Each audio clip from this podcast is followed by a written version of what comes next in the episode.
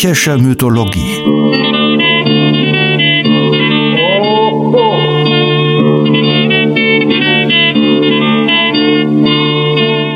Helgas nützlicher Podcast.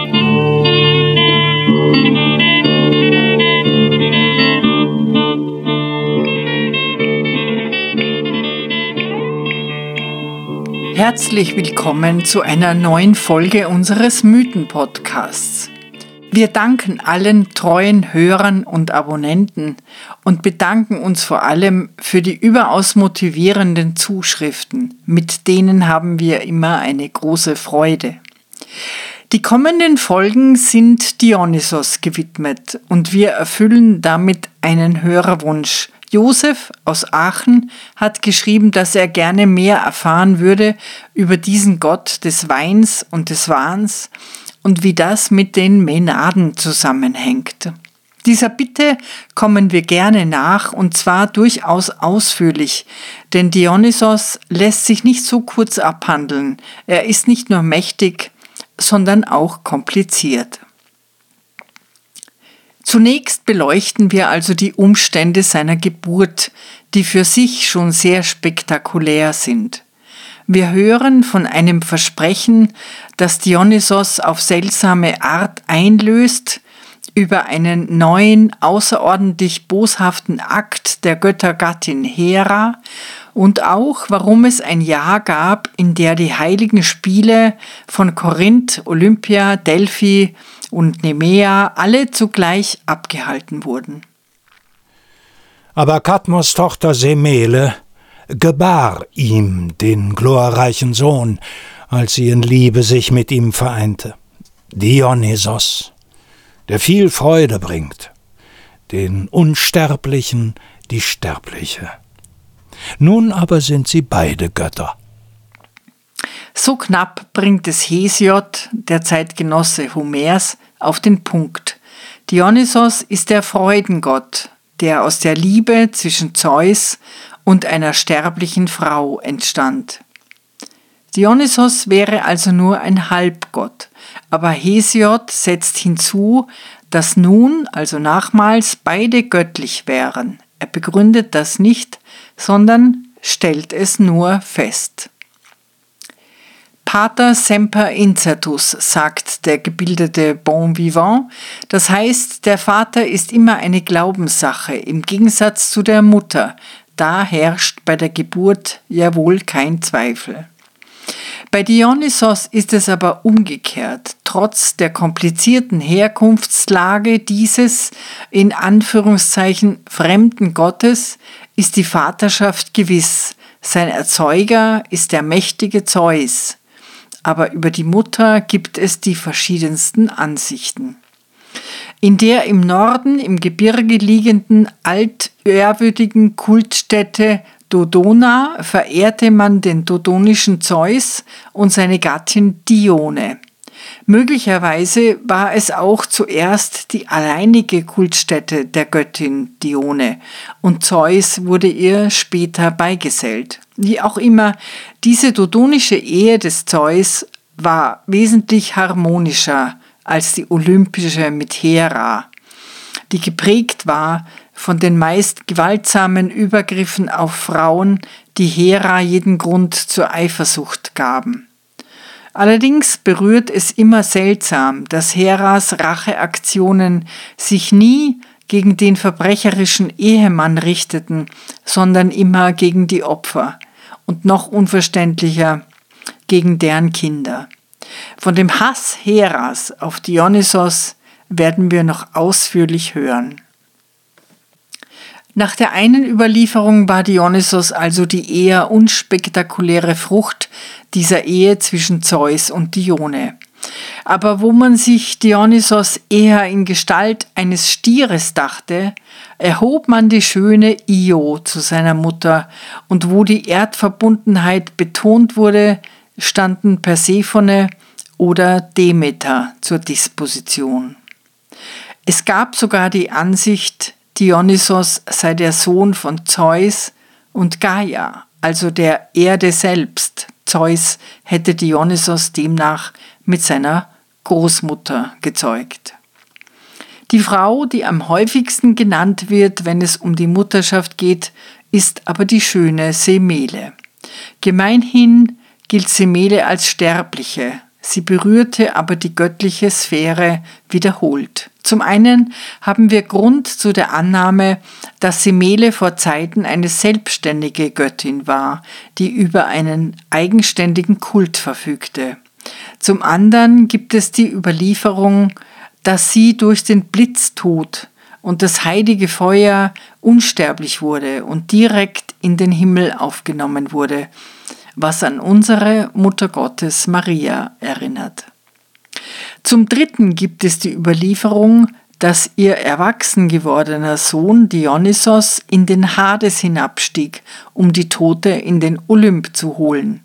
Zeus verlieh ihr daraufhin ewige Jugend und ewiges Leben. Pausanias berichtet über diese Episode, als er Lerna besucht, im zweiten Jahrhundert nach Christus, eine uralte und ruhmreiche Kultstätte, bei der das berühmte Haus der Ziegel ausgegraben wurde, ein geheimnisvolles, palastartiges Gebäude, dessen Alter man mit rund viereinhalbtausend Jahren angeben kann. Bei Lerna lag ein heute nicht mehr existenter sagenumwobener See, und über diesen berichtet nun Pausanias. Ich sah auch den Alkionischen See, durch den Dionysos in die Unterwelt hinabstieg, um Semele heraufzuholen, und diesen Einstieg soll ihm Prosymnos gezeigt haben. Der Alkionische See ist grundlos und man kennt keinen Menschen, der auf irgendeine Weise auf den Grund hat gelangen können. Auch Nero, der Taue von vielen Stadien länger hat machen und aneinander knüpfen lassen und auch Blei und was sonst für den Versuch nützlich sein mochte, daran herunterhängen ließ, konnte keinen Grund in der Tiefe finden. Das Wasser des Sees ist ganz still und ruhig. Wenn aber jemand aufgrund dieses Anscheins darin zu schwimmen wagt, zieht es jeden hinunter und reißt ihn in die Tiefe und verschlingt ihn. Der Umfang des Sees ist nicht groß, nur ein Drittelstadion, und an seinem Ufer wachsen Pflanzen und Binsen. Was aber am See jedes Jahr nachts für Dionysos aufgeführt wurde, das darf ich nicht für die Allgemeinheit darlegen. Pausanias erwähnt Prosymnus, der Dionysos den Weg in die Unterwelt wies, und über diesen wissen andere Quellen noch Näheres zu berichten und damit eine sehr merkwürdige Episode. Prosymnus lebte als Hirte in der Nähe des Alkionischen Sees und wurde von Dionysos nach dem Weg in den Hades gefragt. Er wisse ihn wohl, sagte er, aber er werde sein Wissen nicht ohne Belohnung preisgeben. Und zwar müsse Dionysos, ich zitiere, sich wie die Ehefrauen tun, hingeben und die Freuden des Ehelebens erleiden. Dionysos war einverstanden und versprach es nach getaner Arbeit. Als er aber aus dem Olymp zurückkam, in den er seine tote Mutter Semele zu ewigem olympischen Glück verbracht hatte, fand er nur noch das Grab des Prosymnus, der inzwischen das Zeitliche gesegnet hatte. Um aber sein Versprechen einzulösen, schnitzte er einen Phallus aus Feigenholz, befestigte diesen auf dem Grab und ich zitiere wieder, setzte sich auf den Ast und gedachte, das von dem Holze zu erleiden, was er in Wahrheit versprochen hatte. Pausanias deutet an, dass es geheimnisvolle Mysterienfeiern zu Ehren Dionysos am See gab. Aus anderen Quellen erfahren wir, dass Dionysos dabei mit mächtigem Trompetenschall aus dem See heraufgerufen wurde und dass die Enthüllung des genannten Feigenholzpenis ein Höhepunkt des Festes war. Pausanias erwähnt aber auch Nero, und dieser römische Kaiser war dann wohl rund 150 Jahre vor Pausanias an dem unergründlichen Alkionischen See. Glaubhaft ist es, was Pausanias von Nero berichtet. Nero ließ auch eine Expedition aufbrechen, die nach dem Quell des Nils suchen sollte. Er ließ Grabungen in Karthago durchführen und er begann mit dem Durchstich für einen Kanal an der Landenge von Korinth mit 6000 Arbeitern. Leider musste er das Vorhaben aufgeben, aber seine Ingenieure hatten die Bohrlöcher so genial gesetzt, dass man sich bei der tatsächlichen Fertigstellung des berühmten Kanals 1800 Jahre später an ihnen orientieren konnte.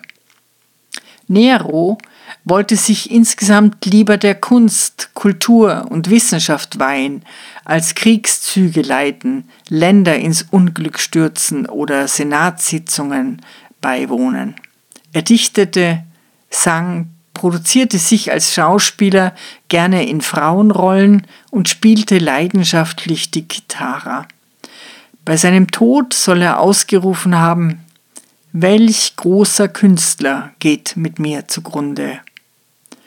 Ob die Welt der Kunst tatsächlich mit dem gewaltsamen Hinscheiden des 30 Jahre jungen Kaisers den gewaltsamen Tod teilte er übrigens mit 45 anderen der insgesamt 69 römischen Kaiser. Also ob die Welt der Kunst einen Verlust erlitten hat, lässt sich nur mehr schwer ermitteln, da zuverlässige Quellen fehlen. Einige Bruchstücke seiner Dichtungen sind erhalten. Demnach war er wohl zumindest nicht völlig unbegabt. Das Volk liebte seine Auftritte, aber die Senatoren fanden es peinlich, eines Kaisers unwürdig und versuchten, sie zu verhindern, indem man ihm den ersten Preis anbot, ohne dass er auftrat. Darauf ließ sich Nero aber nicht ein. Er gründete nach griechischem Vorbild die Neronia, ließ aber diese Spiele nicht in Rom, wo seine Widersacher lauerten, sondern in Neapel abhalten, das bis in die Spätantike das Griechische bewahrte. Überhaupt das Griechische, es war sein größter Traum, und tatsächlich gelang es ihm, gegen alle Widerstände im Jahr 66 eine große Reise ins Land der Griechen zu veranstalten. Um sich ausreichend produzieren zu können, wollte er an jedem möglichen Wettstreit teilnehmen und ließ zu diesem Zweck alle heiligen Spiele in dieses Jahr verlegen und Überraschung, er gewann sie alle. Ein Chronist berichtet, er habe 1808 Siege errungen und diese, als er schließlich doch nach Rom zurück musste, im Triumphzug durch Rom gezeigt, wie andere Feldherren ihre blutigen Beutestücke. Wegen der guten Stimmung entließ er die römische Provinz Achaea in die Freiheit, was aber von seinem Nachfolger Vespasian schleunigst rückgängig gemacht wurde und die Spiele von Olympia, Korinth oder Delphi erklärten die außertürlichen Veranstaltungen für ungültig und kehrten zu der alten Ordnung zurück. Nun sind wir durch Pausanias ein wenig abgeschweift. Kehren wir zurück zu der Mutter des Dionysos, deretwegen er in diesen bodenlosen See hinuntergestiegen ist. Der See, der sich den Messversuchen von Kaiser Nero widersetzt hat. Wir haben schon festgestellt, dass Semele wahrscheinlich vorgriechisch eine selbstständige Göttin gewesen ist und dazu diente, Dionysos, den fremden Gott mit großem Potenzial, in den Olymp einzugemeinden auf mehreren Umwegen. Man machte die Göttin zu einer sterblichen Frau, bedachte sie dann aber, da sie den wunderbaren Gott unter dem Herzen getragen hatte, wieder zu einer Göttin. Und damit das mit Zeus und dem Olymp auch ganz sicher klappte, erzählte man die Geschichte von der Schenkelgeburt. Aber eines nach dem anderen. Semele war die Tochter des Kadmos. Von ihm haben wir schon gehört in der Folge über Theben und Theresias. Er war jener phönizische Prinz, der auf der Suche nach seiner Schwester Europa durch ein Orakel erfuhr, dass er die Schwester nicht nach Hause werde bringen können, dass er aber eine Stadt gründen solle, der großer Ruhm zuteil werden würde. Er tat dies und wurde der erste König von Theben. Die Mutter von Semele war Harmonia. Harmonia ist, ihr habt richtig geraten, die Göttin der Eintracht und war die Frucht der ehebrecherischen Liebe von Aphrodite und Ares. Eine etwas dialektische Idee für eine Göttin der Eintracht, dass ihr Vater der Gott des Krieges ist. Wie dem auch sei, Kadmos wurde sie als Gemahlin zuteil und die Hochzeitsfeier für Kadmos und Harmonia war ein Motiv, das gerne künstlerisch gestaltet wurde, zeigte sie doch die olympische Göttergemeinschaft einträchtig und auf ihrer höchsten Höhe. Alle Götter waren eingeladen auf die Burg von Theben und kamen auch, und sie brachten reiche Geschenke. Apollon und die Musen selbst sangen und spielten zum Tanz auf, und Pausanias hatte noch den Platz gesehen, der gezeigt wurde als derjenige, wo die Musen und Apoll ihre wundersamen Künste übten. Er schreibt für die Griechen, die glauben, dass die Musen zur Hochzeit der Harmonia gesungen hätten, befindet sich am Markt noch die Stelle, wo sie gesungen haben sollen. Kadmos und Harmonia hatten mehrere Kinder. Semele, drei Schwestern dazu und einen Bruder. In ihre Tochter Semele entbrannte Zeus in Leidenschaft und besuchte sie im väterlichen Palast. Dabei bediente er sich einer fremden Gestalt, wie er oft zu tun pflegte, und erschien als gewöhnlicher Sterblicher. Wir zitieren nun in einem kleinen Ausschnitt den spätantiken griechischen Dichter Nonnos. Der hat ein langes Epos geschrieben, das Dionysos gewidmet ist. Er erzählt, wie die erste Begegnung zwischen Zeus und dem Mädchen verlaufen ist. Als Ausgangspunkt wählte Nonnos einen Traum der Semele und wegen dessen rätselhaften Charakters wurde Teiresias um Rat gefragt. Er meinte, Semele solle einen Stier opfern. Diesen Rat befolgte sie, beschmutzte sich dabei aber mit dem Blut des Opfers und beschloss, im Fluss zu baden, um sich zu reinigen. Diese Szene ermöglicht es Nonnos, dem Leser ihre unvergleichliche Schönheit nahezubringen. Semele reinigte dort den Leib. Mit den Mägden zusammen eilte das Mädchen nackt, mit rudernden Händen durchs Wasser. Unbenetzt erhob sie das Haupt, im Schwimmen erfahren, über dem Schwall in die Höhe gestreckt und bis zu den Haaren in das Feuchte getaucht. Die Brust der Strömung entgegen stieß mit den Füßen sie wechselnd das hinter ihr fließende Wasser. Diesen Moment nützt Eros, und schießt einen seiner Liebespfeile exakt gegen Zeus, der sofort in Liebesglut entbrennt. Nicht verborgen blieb sie dem Allblick des Zeus. Er rollte droben den ewigen Kreis des Auges wegen dem Mädchen. Und gepeitscht von dem Gürtel der Sehnsucht wechselte er seine Gestalt und schwebte zum Mädchen als Adler der Frühe. Nahe dem Laufe des Stromes maß er bewundernd die nackte Gestalt des lockigen Mädchens. Denn er wollte von nahem die ganze weiße Gestalt der Jungfrau betrachten. Von den rosigen Gliedern ward purpurn das silberne Wasser, und es wurden zur Wiese des Stromes sehnende Wellen, strahlend von so viel Reiz. Zeus, von dem Stachel dem Feuer gespitzten der Sehnsucht geschüttelt, heftete seinen Blick auf die rosigen Finger des Mädchens.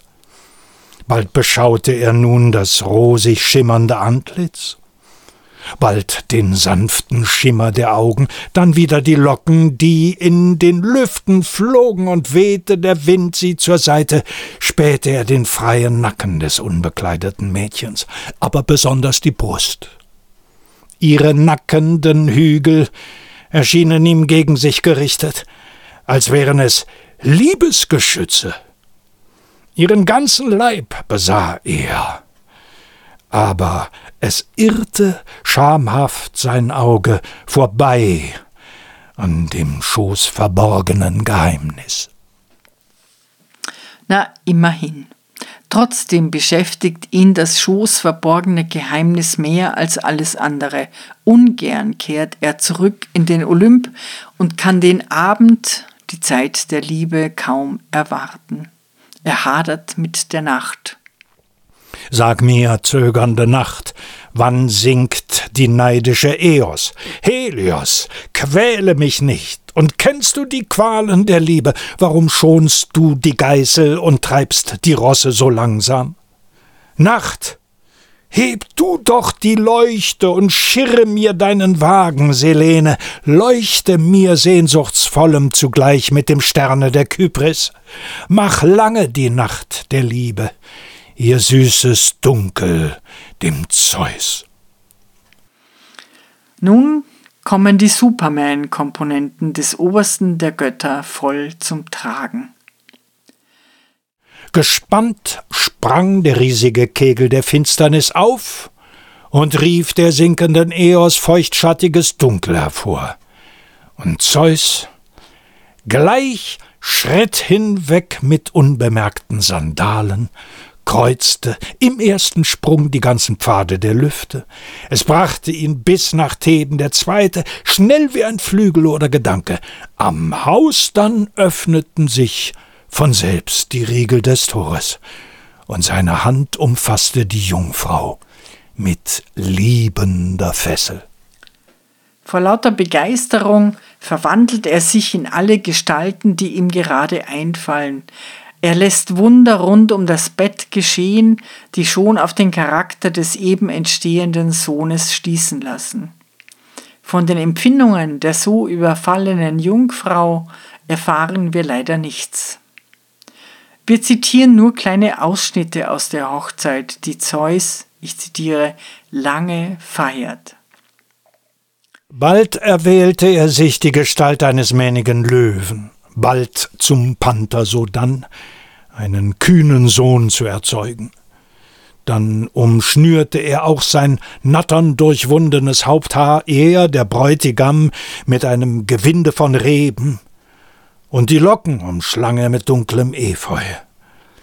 Gekrümmt als kriechende Schlange leckte er lüstern den Nacken der Jungfrau, schmeichelnd und gleitend über den Busen schlang er sich um das Rund der straffen, hügeligen Brüste, ein Hochzeitslied zischend, träufend, den süßesten Honig. Liebestoll schloss er Mund auf Mund, und sprudeln ließ er lockenden Nektar, und lange feierte er Hochzeit. Und da lachte nun rings die Erde, es sproßten von selber Blätter, ein Rebengarten umgrünte das Bett der Semele, und aus den Mauern entsproßten die Blumen der tauigen Wiese.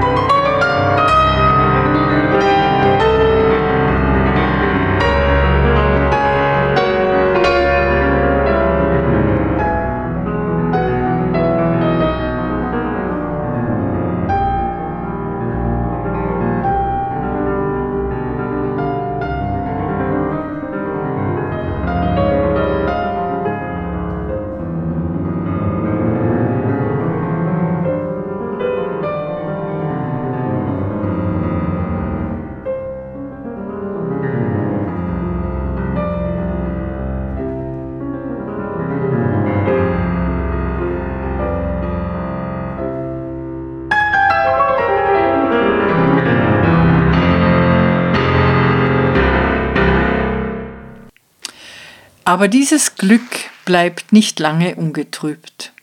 Hera entdeckte das Verhältnis, wird von rasender Eifersucht erfasst und beschließt auf perfide Art, die Rivalin zu vernichten. Wobei vielleicht in Klammern anzumerken ist, dass Semele Heras Enkelin ist, deren Mutter Harmonia war die Tochter von Ares und Aphrodite und Ares war der Sohn von Zeus und Hera. Das lässt die Großmutter aber keinen Moment zögern, ihren Plan in Angriff zu nehmen. Sie nimmt die Gestalt von Semeles alter Amme an und plaudert mit ihr über die Liebe im Allgemeinen und Besonderen. Hören wir, wie Ovid die Zerstörung der Semele in seinen Metamorphosen erzählt, wobei bei Ovid natürlich Hera Juno und Zeus Jupiter heißt. Und sieh, es gesellt sich ein neuer Grund zu dem alten, dass Semele, schwanger vom Samen des großen Jupiter, kränkt sie. Schon möchte die Zunge zum Schelten sich lösen, aber sie denkt, hat es je mir genützt, dass so oft ich gescholten? Ich muss sie selbst verderben, wenn man mit Recht mich die mächtige Juno benennt, wenn ich würdig trage das Zepter, das funkelt von Edelgestein. Doch sie begnügt sich vielleicht mit der heimlichen Liebe und meine Schmach währet kurz. Sie ist schwanger, das fehlte noch. Deutlich am Leibe zeigt sich die Schuld. Und was mir kaum glückte, von Jupiter einzig Mutter zu werden, das wünscht sie. So mächtig vertraut sie der Schönheit. Aber sie täuscht sich darin. Ich will es. Jupiter selbst stößt in die Styx sie. Damit erhebt sie vom Thron sich. In gelblicher Wolke geborgen fährt sie zu der Schwelle Semeles. Nicht eher zerfließt ihre Wolke, als einer alten sie gleicht. Sie steckt an die Schläfen sich graue Haare, die Haut durchfurst sie mit Runzeln und zitternden Schrittes schleppt sie gebeugt sich dahin. Auch die Stimme ist die einer Greisin. Alles an ihr gleicht der alten Amme Semeles. So will sie sie täuschen. Als sie daher ins Gespräch sie verstrickt und in langem Geplauder Jupiters Name genannt ist, da seufzte die Alte und sagte, Ach, hoffentlich ist es auch Jupiter wirklich, doch fürchte ich alles. Viele sind schon als Götter in züchtige Kammern gedrungen. Dass es Jupiter sein will, genügt nicht. Denn ist er es wirklich? Geb er ein Pfand der Liebe, so groß und so herrlich, mit allen seinen Insignien, so wie er vor Juno erscheint, der Erhabenen, schenke er dir seine Umarmung, und das musst du dringend ihn bitten. Und es kommt, wie es kommen muss, Semele durchschaut die eifersüchtige List nicht und erbittet von Jupiter einen Gefallen. Der verspricht ihr, entzückt von ihrem Liebreiz, alles, was sie bitten wird. Froh ihres Unheils, zu mächtig geworden und durch ihres Liebsten schnelle Bereitschaft, dem Tode geweiht, bat ihn Semele, zeige dich mir so, wie du bist, wenn du Juno umarmst. Die Lippen wollte der Gott ihr verschließen, aber das Wort war schon in die Lüfte entflogen. Er steigt betrübt zum hohen Himmel empor, winkt Wolken und Regen mit einem einzigen Blick herbei, und unter die Stürme gemischtes Wettergeleucht, den unentrinnlichen Blitz und den Donner. Sieh, er betritt des Kadmos Palast, doch nicht erträgt einer sterblichen Leib die Gewalten des Himmels. Aber ganz geht der Plan der niederträchtigen Hera nicht auf. Zwar verglüht Semele zu Asche, die wahre Gestalt des Liebsten bringt ihr umstandslos den Tod. Lohengrin und Elsa lassen grüßen. Doch wird die Frucht der Liebe gerettet. Gerade noch rechtzeitig kann der Fötus lebend aus dem Mutterleib gerissen werden. Und jetzt kommt ein doch sehr origineller Einfall der griechischen Mythologie. Zeus fungiert als Brutkasten, denn das Frühchen näht er sich in seinen Oberschenkel ein, wo es noch zwei oder drei Monate versorgt wird, ehe Zeus in die Wochen kommt. Vielleicht ist Dionysus daher dem Vaterherzen näher als beispielsweise Hephaistos, den er, wie wir gehört haben, aus dem Olymp wirft, oder sein Sohn Apoll, mit dem ihn ein von Konkurrenz geprägtes Verhältnis verbindet. Allerdings wird Hera von ihrem Hass auf Dionysos nicht lassen.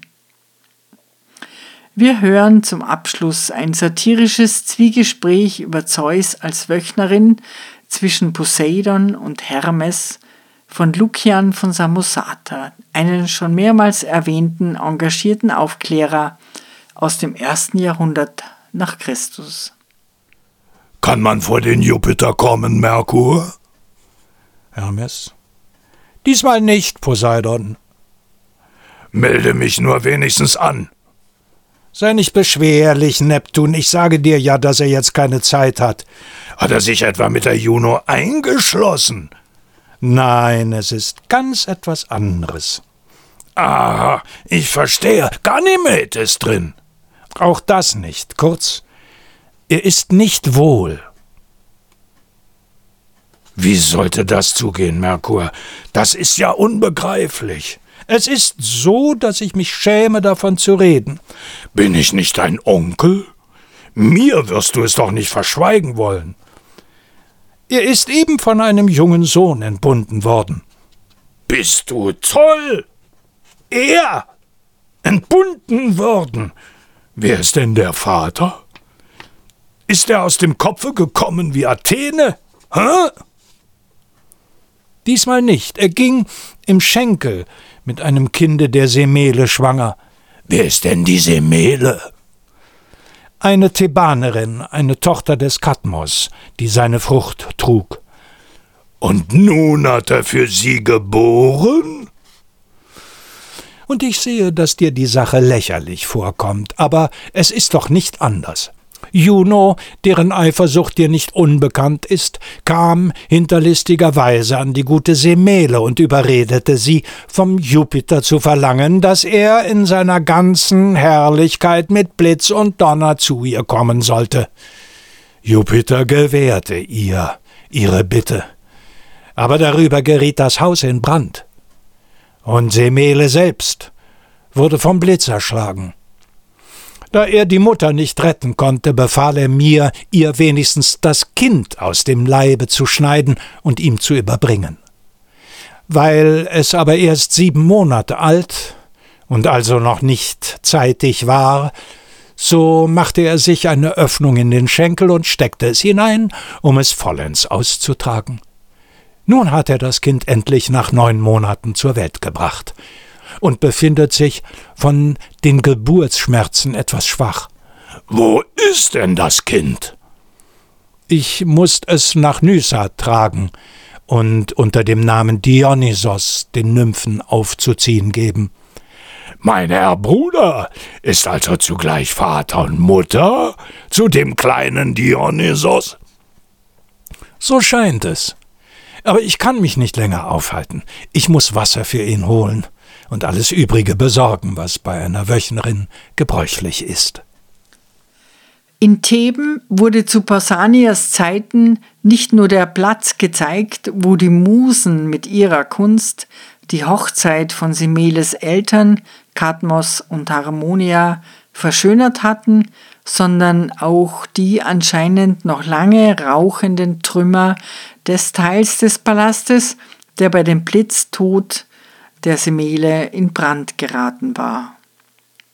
Die Sage um Semele war sehr bekannt und beliebt und wurde häufig dargestellt, auch auf dem Theater, wenn uns davon auch nur wenig überliefert ist. aber auch späterhin beweisen zahlreiche Werke wie Gemälde von Tizian und Rubens oder die Oper von Händel, dass sie ein beliebtes Sujet war, die arme, zu Asche verglühte Semele. Name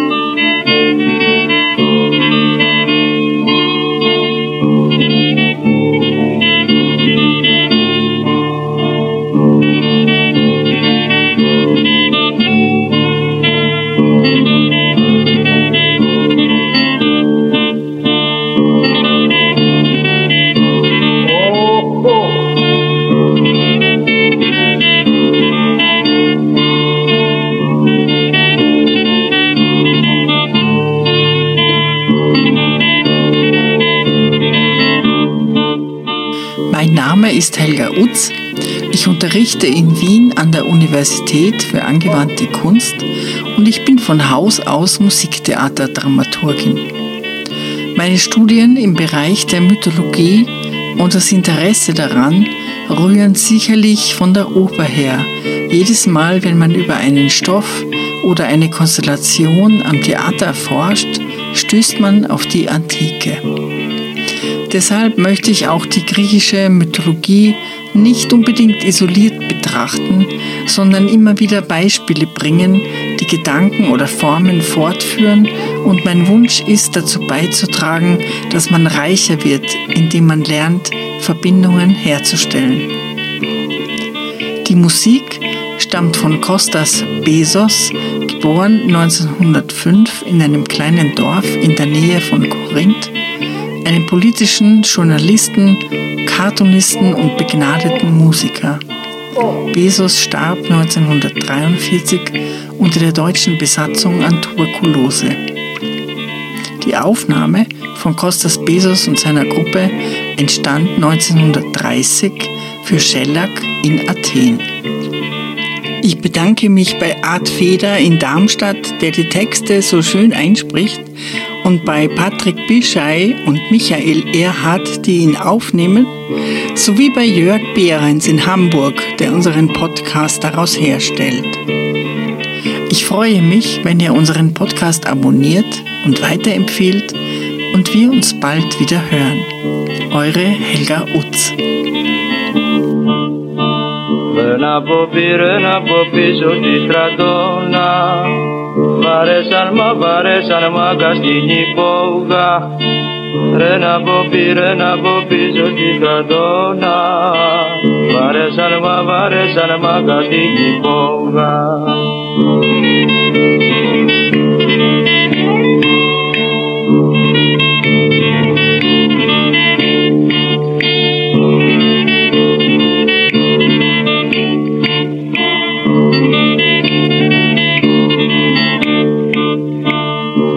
nažba, bedi nažba, čo sme to kúpio. Nerýchni mu, nerýchni mu, zmúľaš to ruko. Beni nažba, babeni, nažba, čo sme to kúpio. Nerýchni mu, nerýchni mu, zmúľaš to ruko.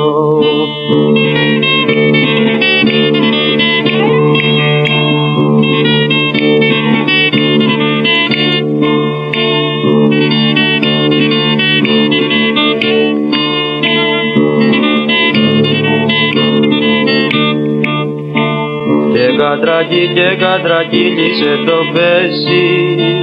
Μαδρίνιωνα, μαδρίνιωνα αργύλε στη μέση. Και κατρακί και κατρακύλισε το πέσι. Μαδρίνιωνα, μαδρίνιωνα αργύλε στη μέση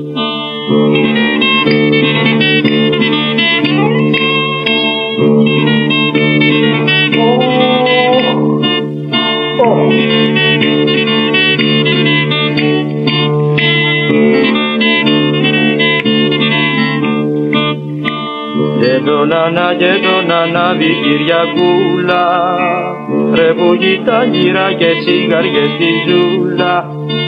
Και τον Ανά και τον Ανάβη Κυριακούλα ρε που γυρά και τσιγαριές στη ζούλα